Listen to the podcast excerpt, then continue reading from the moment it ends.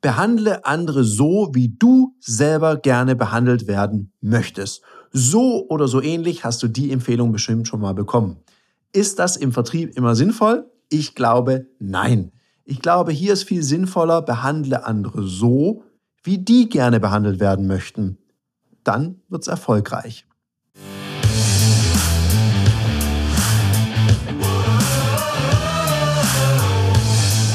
Herzlich willkommen bei dem Podcast Die Sales Couch Exzellenz im Vertrieb mit Tarek Abodela.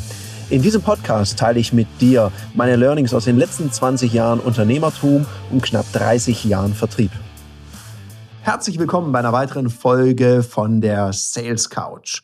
Heute spreche ich mit dir über ein spannendes Thema, nämlich das Thema Persönlichkeitstypen.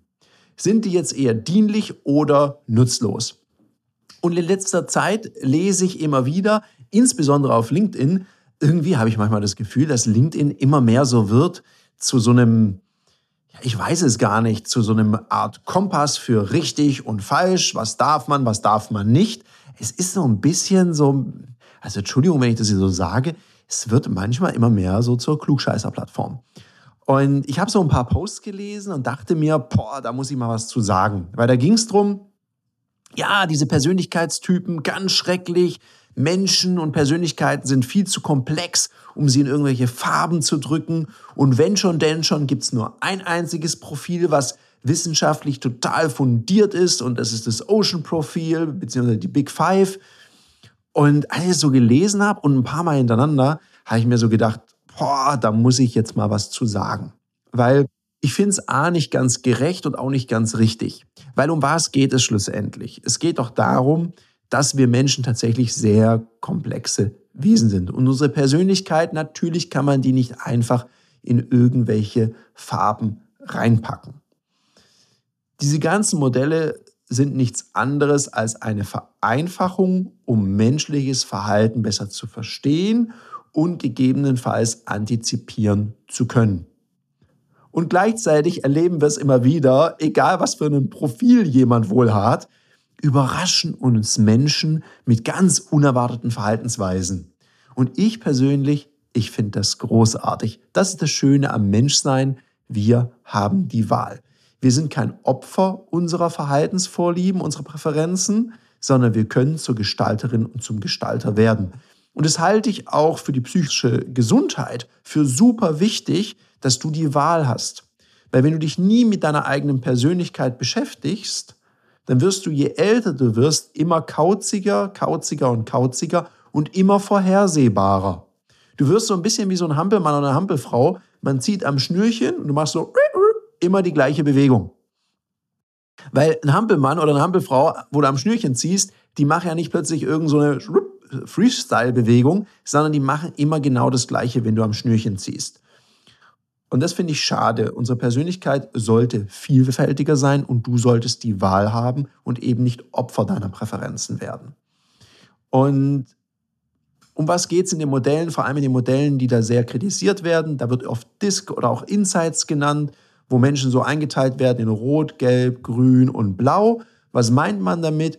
Menschen mit viel blauer Energie, wie man das sagt, also introvertiertes Denken, das sind Leute, die sind eher so Zahlen, Daten, Fakten orientiert, sehr aufgabenbezogen. Das sind so die Menschen, die haben auf jeden Fall auch eine Checkliste, so eine Packliste, bevor sie in Urlaub fliegen und die gucken auch auf die zweite Kommastelle.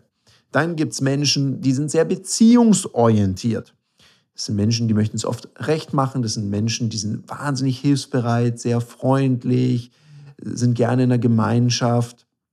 Dann gibt es die erlebnisorientierten Menschen. Da sagt man, das sind die Leute, die Gelben, die machen immer so Halligalli Drecksau fest, die fliegen am liebsten spontan in Urlaub, nehmen nur die Kreditkarte mit und einen Badeschlipper oder so, alles andere kann man ja kaufen, so sagt man. Und dann die ganz ergebnisorientierten Menschen, das sind so die Macherinnen und Macher, die kleinen Hautraufs, die so vorwärts nehmen und keine Gefangenen machen. Und du merkst schon, wenn du das hörst, das hat sicherlich so Seiten, wo du denkst, ja, ja, genau, voll cool. Und dann gibt es so Seiten, wo du denkst, ah, nee, das ist ja komisch. Weil wir sind viel facettenreicher. Und wir alle haben natürlich alles. Und gleichzeitig ist es ja so, wenn du Menschen kennenlernst im ersten Moment, lernst du sie ja in ihrem Lieblingsverhalten, in ihrer Verhaltenspräferenz kennen. Also das, was du am meisten siehst. Und dann merkst du plötzlich, dass du in einer anderen Umgebung oder wenn du mit jemand, der eher so Halligalli Drecksau fest drauf ist, plötzlich in einem ruhigen Moment sprichst, dann merkst du plötzlich, wow, mit dem oder mit der kann man ja auch total tiefgründige Gespräche führen. Das heißt, es ist eben nicht so einfach und es geht weniger um so eine Schubladisierung oder Etikettierung, sondern es geht mehr darum, es erstmal zu vereinfachen, um es dann zu begreifen. So macht man es ja auch mit vielen komplexen Dingen, die man erstmal lernt. Also ich erinnere mich an meine ersten paar Thai-Box-Trainings. Hat man erst nur mit den Armen gemacht, dann nur Schwinger geschlagen, nur gerade geschlagen. Und dann hat man irgendwann die Beine dazu genommen, dass du nach und nach die Komplexität erhöhst, um damit klarzukommen. Und dafür finde ich solche Persönlichkeitsmodelle sehr, sehr dienlich. Und wenn man mal diese Persönlichkeitsmodelle verstanden hat, dann kommt ja der nächste spannende Moment, bei meinem Gegenüber zu erkennen, was ist wohl dem seine Hauptpräferenz, in der der oder die gerade unterwegs ist. Mir persönlich hat dieses Thema wahnsinnig geholfen. Und ich habe damals eine Ausbildung gemacht zum Insights Discovery Berater. Und das war für mich wichtig. Das war für mich wichtig, weil ich war eine junge Führungskraft, sehr ergebnisorientiert, Attacke-Modus. Und ich hatte einen riesen Stress mit meinem Team. Warum erzähle ich dir gleich? Vielleicht noch was anderes. Wenn dich das interessiert mit den Persönlichkeitsmodellen auf so eine einfache und spielerische Art, ohne dass irgendjemand in eine Schublade gepresst wird, dann besuch doch mal www.ludoki.com/termine, buch dir einen Termin in einem unserer öffentlichen Trainings, am besten diesen Einsteigertermin, weil dort nehmen wir auch immer das Thema Verhaltenspräferenzen und Persönlichkeitstypologien durch und du kriegst auch über den spielerischen Ansatz mal so ein erstes Profil für dich erstellt. Freue mich, wenn du da mal vorbeischaust. Jetzt zu meiner persönlichen Geschichte. Ich total ergebnisorientiert und viele in meinem Team sehr, sehr beziehungsorientiert. Und die hätten sich von mir so ein bisschen mehr Lob gewünscht, ein bisschen mehr, dass ich auf sie eingehe, auch auf die Ängste eingehe. Und ich habe immer gedacht, ja krass, was ist denn los mit denen? Ich so mit 300 auf der linken Spur, Blinker links, Lichthupe, volle Attacke und ich hatte das Gefühl, die sind noch nicht mal eingestiegen ins Auto. Und als ich dann mich mit diesen Persönlichkeitstypologien beschäftigt habe, habe ich gemerkt, hey, mein Team ist ganz anders drauf. Und die sind es nicht deswegen, um mich zu ärgern und zwischen mir und meinen Zielen zu stehen. Das findet natürlich jemand, der ergebnisorientiert ist, so richtig, richtig schlecht sondern die machen das einfach, weil sie so sind, wie sie sind. Das ist nicht böse gemeint. Die brauchen einfach was anderes von mir als Führungskraft, um loszulegen. Und genauso vice versa. Wir hatten dann so ein Teammeeting, ich erinnere mich da noch sehr dran, da gab es viele A's und O's und sehr viel Verständnis füreinander und sehr viel Achtsamkeit für das Gegenüber, um dann zu erkennen, boah, der Tarek macht das ja nicht, um uns zu stressen, sondern weil der total Lust an Leistung hat, weil der Bock darauf hat, mit uns als Team richtig geile Ergebnisse zu erzielen. Das war also für uns als Team sehr hilfreich und auch für mich als junger Verkäufer wahnsinnig hilfreich, weil ich verstanden habe, dass manche Kunden, die mir davor echt auf den Senkel gegangen sind, weil ich gedacht habe, boah, was ist denn los mit dir? Wie kann man denn so drauf sein? Habe ich verstanden, da geht es nicht um mich. Das ist eben seine Verhaltensvorliebe. Und da habe ich dann gelernt, behandle andere so, wie sie gerne behandelt werden möchten und dann ist es auch erfolgreich. Oder hole andere dort ab, wo sie stehen, dann bist du erfolgreich im Vertrieb. Und eben nicht, wenn du deinen Stiefel durchziehst und dir denkst, na, für mich ist es cool, also muss es für dich auch cool sein. Machen ja viele Verkäufer so und Verkäuferinnen, sie reden von sich und gehen nicht auf das Gegenüber ein. Und da, na gut, da ist der Drops dann gelutscht, das funktioniert so nicht im Verkaufen. Jetzt, wenn man sich diese Profile anschaut und dass du auch nachvollziehen kannst, warum wird da das ein oder andere kritisiert? Ja, manche dieser Profile sind so von der wissenschaftlichen Fundierung her, haben die nicht die Top, Top, Top-Werte. Die funktionieren soweit ganz gut, um Komplexität zu reduzieren und dir zu helfen, mehr Achtsamkeit für andere Menschen zu haben.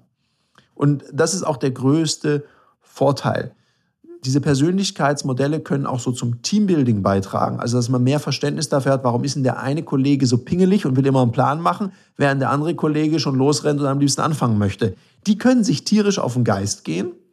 Und wenn die dann so ein Verständnis dafür gewinnen, für diese Unterschiedlichkeit und dass sich diese Unterschiedlichkeit auch zum Positiven ergänzt, dann ist viel gewonnen. Also wir setzen das sehr gerne in unseren Trainings ein, am Anfang von einem Seminar oder auch wenn wir mit dem Team arbeiten, um das Verständnis füreinander zu erhöhen.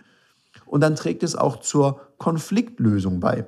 Und natürlich ergibt es nicht sehr viel Sinn, jemanden, der total erlebnisorientiert ist und immer Bock auf Halligalli hat und lieber nicht so viel Detailarbeiten macht von seiner Verhaltensvorliebe, den würde ich jetzt nicht unbedingt den ganzen Tag vor Excel-Tabellen setzen und in die Buchhaltung. Das macht ihm keine so große Freude. Und kreative Buchhaltung ist zumindest in Deutschland eher schwierig, ist, glaube ich, sogar strafbar. Also lieber nicht machen. Das nächste ist, und das ist auch ein weiterer Vorteil, ich kann natürlich auch, wenn ich sehe, da, wo jemand eine kleine Stärke hat, also wo jemand eher ein bisschen vorsichtig hat, könnte ich ihn in eine Gruppe reinsetzen, in einen Tandem mit jemand, der ein bisschen mutiger ist und dafür vielleicht ein bisschen ein Freestyler ist, dann kann der eine vom anderen ein bisschen sich den Mut abschauen, das Voranschreitende, und der andere kann so ein bisschen draufschauen und sagen, ah, okay, wie macht denn der das, wenn es so ein bisschen ums Genauere geht, weil jeder darf so aus seiner Verhaltensvorliebe heraus agieren.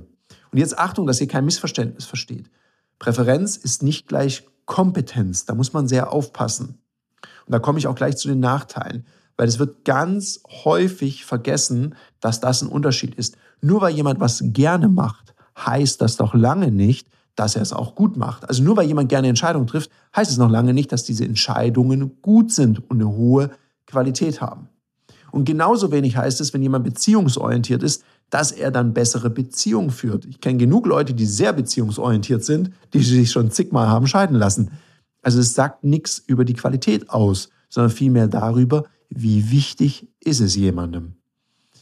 Und da sind wir auch schon bei einem großen Nachteil. Wenn das eingesetzt wird, um zum Beispiel über die Karriere von jemandem zu entscheiden oder zu sagen, wir nehmen nur noch rot-gelbe Verkäufer und Verkäuferinnen, das finde ich dann schwierig. Und da kann ich auch verstehen, dass sich Menschen gegen so eine Etikettierung wehren. Ist auch richtig so. Bitte wehrt euch da.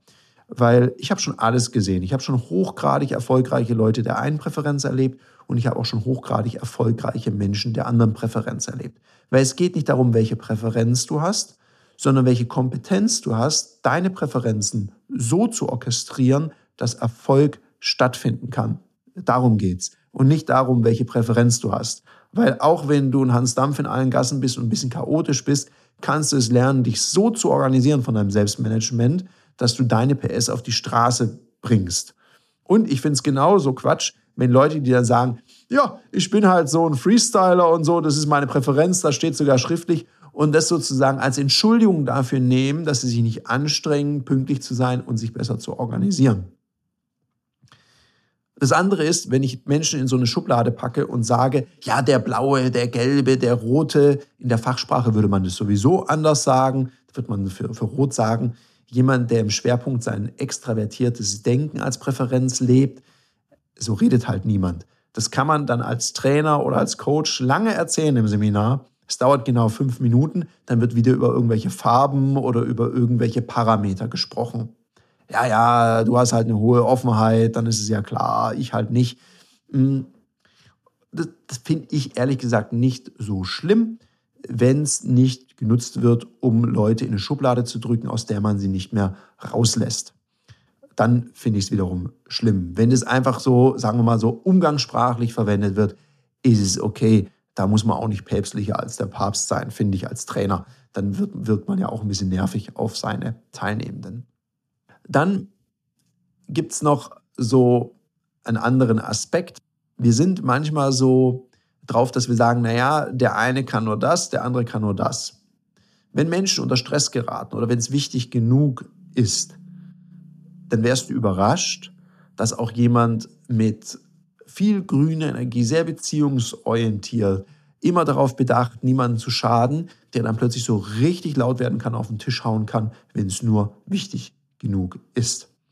Also von daher, wie du siehst, haben diese Modelle gewisse Vorteile, zusammengefasst die Vereinfachung, die dazu beitragen können, besser zu verstehen. Und der Nachteil ist eben auch die Vereinfachung, wenn wir dabei bleiben und es so als Gesetz sehen und sagen, nee, nee, nee, das kann gar nicht sein, weil du bist so, dann ist es eher schädlich. Wenn es jemand nutzt, um Menschen besser zu verstehen, ein bisschen achtsamer im Umgang zu sein mit meinem Gegenüber, dann wunderbar, herzlich willkommen. Jetzt, weil dann viele so über die Big Five sprechen, über das Profil, äh, stelle ich dir das auch noch ganz kurz vor. Ich finde es ganz cool, auch für die eigene Persönlichkeit kannst du auch online mal einen Test machen und du wirst sehen, wenn ich das jetzt erkläre, dass du auch mal die ein oder andere Farbe wiedererkennst. Also das erste bei dem Big Five ist die Dimension Offenheit. Offenheit misst, wie offen ist ein Mensch für neue Erfahrungen und Ideen. Also ein hoher Wert bedeutet, die Menschen sind meistens eher kreativ, sind sehr neugierig und haben eine hohe Bereitschaft für Abwechslung. Könnten auch Menschen mit viel gelber Energie sein. Also ihr seht, die Profile unterscheiden sich jetzt nicht so sehr. Dann ein niedriger Wert heißt, da gibt es eher eine Vorliebe für Routine und so neue Ideen. Also die Menschen freuen sich nicht so drüber, wenn sie einen Chef oder eine Chefin haben, die sagen, heute gehen wir nach links, morgen gehen wir nach rechts. Das fängt die an zu stressen. Da denken die, ei, ei, ei, ei. Das gibt es dann manchmal in so Seminaren, erlebt man das. Dann sitzen die Leute so da und sagen, ja, das klingt ja alles ganz nett, ist jetzt nichts gegen sie. Aber wissen Sie was? Ich warte jetzt erstmal drauf, welche Sau morgen durchs Dorf getrieben wird. Und wenn es dann immer noch die gleiche ist, dann gucke ich mir das mal ein bisschen genauer an. Also die fangen dann an, sich so ein bisschen zurückzulehnen. Die nächste Dimension ist Gewissenhaftigkeit. In der Dimension geht es darum zu schauen, wie organisiert, strukturiert und zuverlässig, verantwortungsbewusst ist so eine Person. Ein hoher Wert bedeutet, ja, hier ist jemand gut organisiert, das ist dem wichtig, auf den kann man sich verlassen, wahrscheinlich sehr zuverlässig, ein sehr niedriger Wert. Könnte darauf hindeuten, dass jemand so nicht so gerne plant und vielleicht nicht immer so hundertprozentig zuverlässig ist. Die dritte Dimension, Extraversion, misst einfach, wie gesellig, lebhaft, gesprächig eine Person ist. Also hoher Wert heißt viel Extraversion, ein sehr niedriger Wert bedeutet wahrscheinlich eher introvertiert. Also so jemand, das heißt jetzt nicht, dass der keine Menschen mag oder die, sondern da kostet der Kontakt zu vielen Menschen einfach Energie, wohingegen jemand, der stark extravertiert ist, an Menschen auftankt. Das ist wie so eine Finger in die Steckdose, also zwei und dann aufladen. Und den anderen, dem raubt es eben eher dann die Energie. Dann das Thema Verträglichkeit, das finde ich eine spannende Dimension. Das zeigt so ein bisschen, wie freundlich, mitfühlend und kooperativ eine Person ist. Ein hoher Wert bedeutet, dass jemand tatsächlich sehr freundlich, einfühlsam ist und auch sehr hilfsbereit. Ein sehr niedriger Wert. Das sind eher so ein bisschen kritischere und auch sehr wettkampforientierte, also wettbewerbsorientierte Menschen.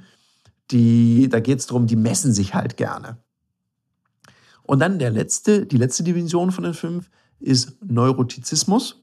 Und das ist ein sehr, sehr spannender Wert, gerade vor dem Hintergrund der immer komplexer werdenden Welt. Also wenn du eine Stelle zu besetzen hast, könnte das auch mal sehr interessant sein, mit diesen Big Five zu arbeiten, weil die Dimension misst die emotionale Stabilität bzw. die Stressresistenz. Also bei einem ganz, ganz hohen Wert, dann könnte man sagen, ah, die Person ist eher ein bisschen stresssensibel oder anfällig für Stress und hat vielleicht auch mal ein bisschen so Stimmungsschwankungen, wohingegen ein niedriger Wert bedeutet, dass diese Person in der Regel emotional sehr stabil ist und eine hohe Stressresistenz besitzt. Und jetzt merkst du es schon, wenn ich dieses Profil vorstelle, das ist ein total spannendes und cooles Profil für die eigene Persönlichkeitsentwicklung oder wenn ich in meinem Recruiting nach Mitarbeitenden schaue. Ich finde, fürs Verkaufen an sich kann man natürlich da auch viel anfangen mit. Da gibt es noch den Kaufmotivkompass nach Eilert, den finde ich persönlich sehr gut. Oder eben Insights Disc, wo ich diese Persönlichkeitstypen zwar sehr vereinfacht habe und ein bisschen genauer weiß, ah, hier mit blauer Energie, der muss verstehen, wie etwas funktioniert.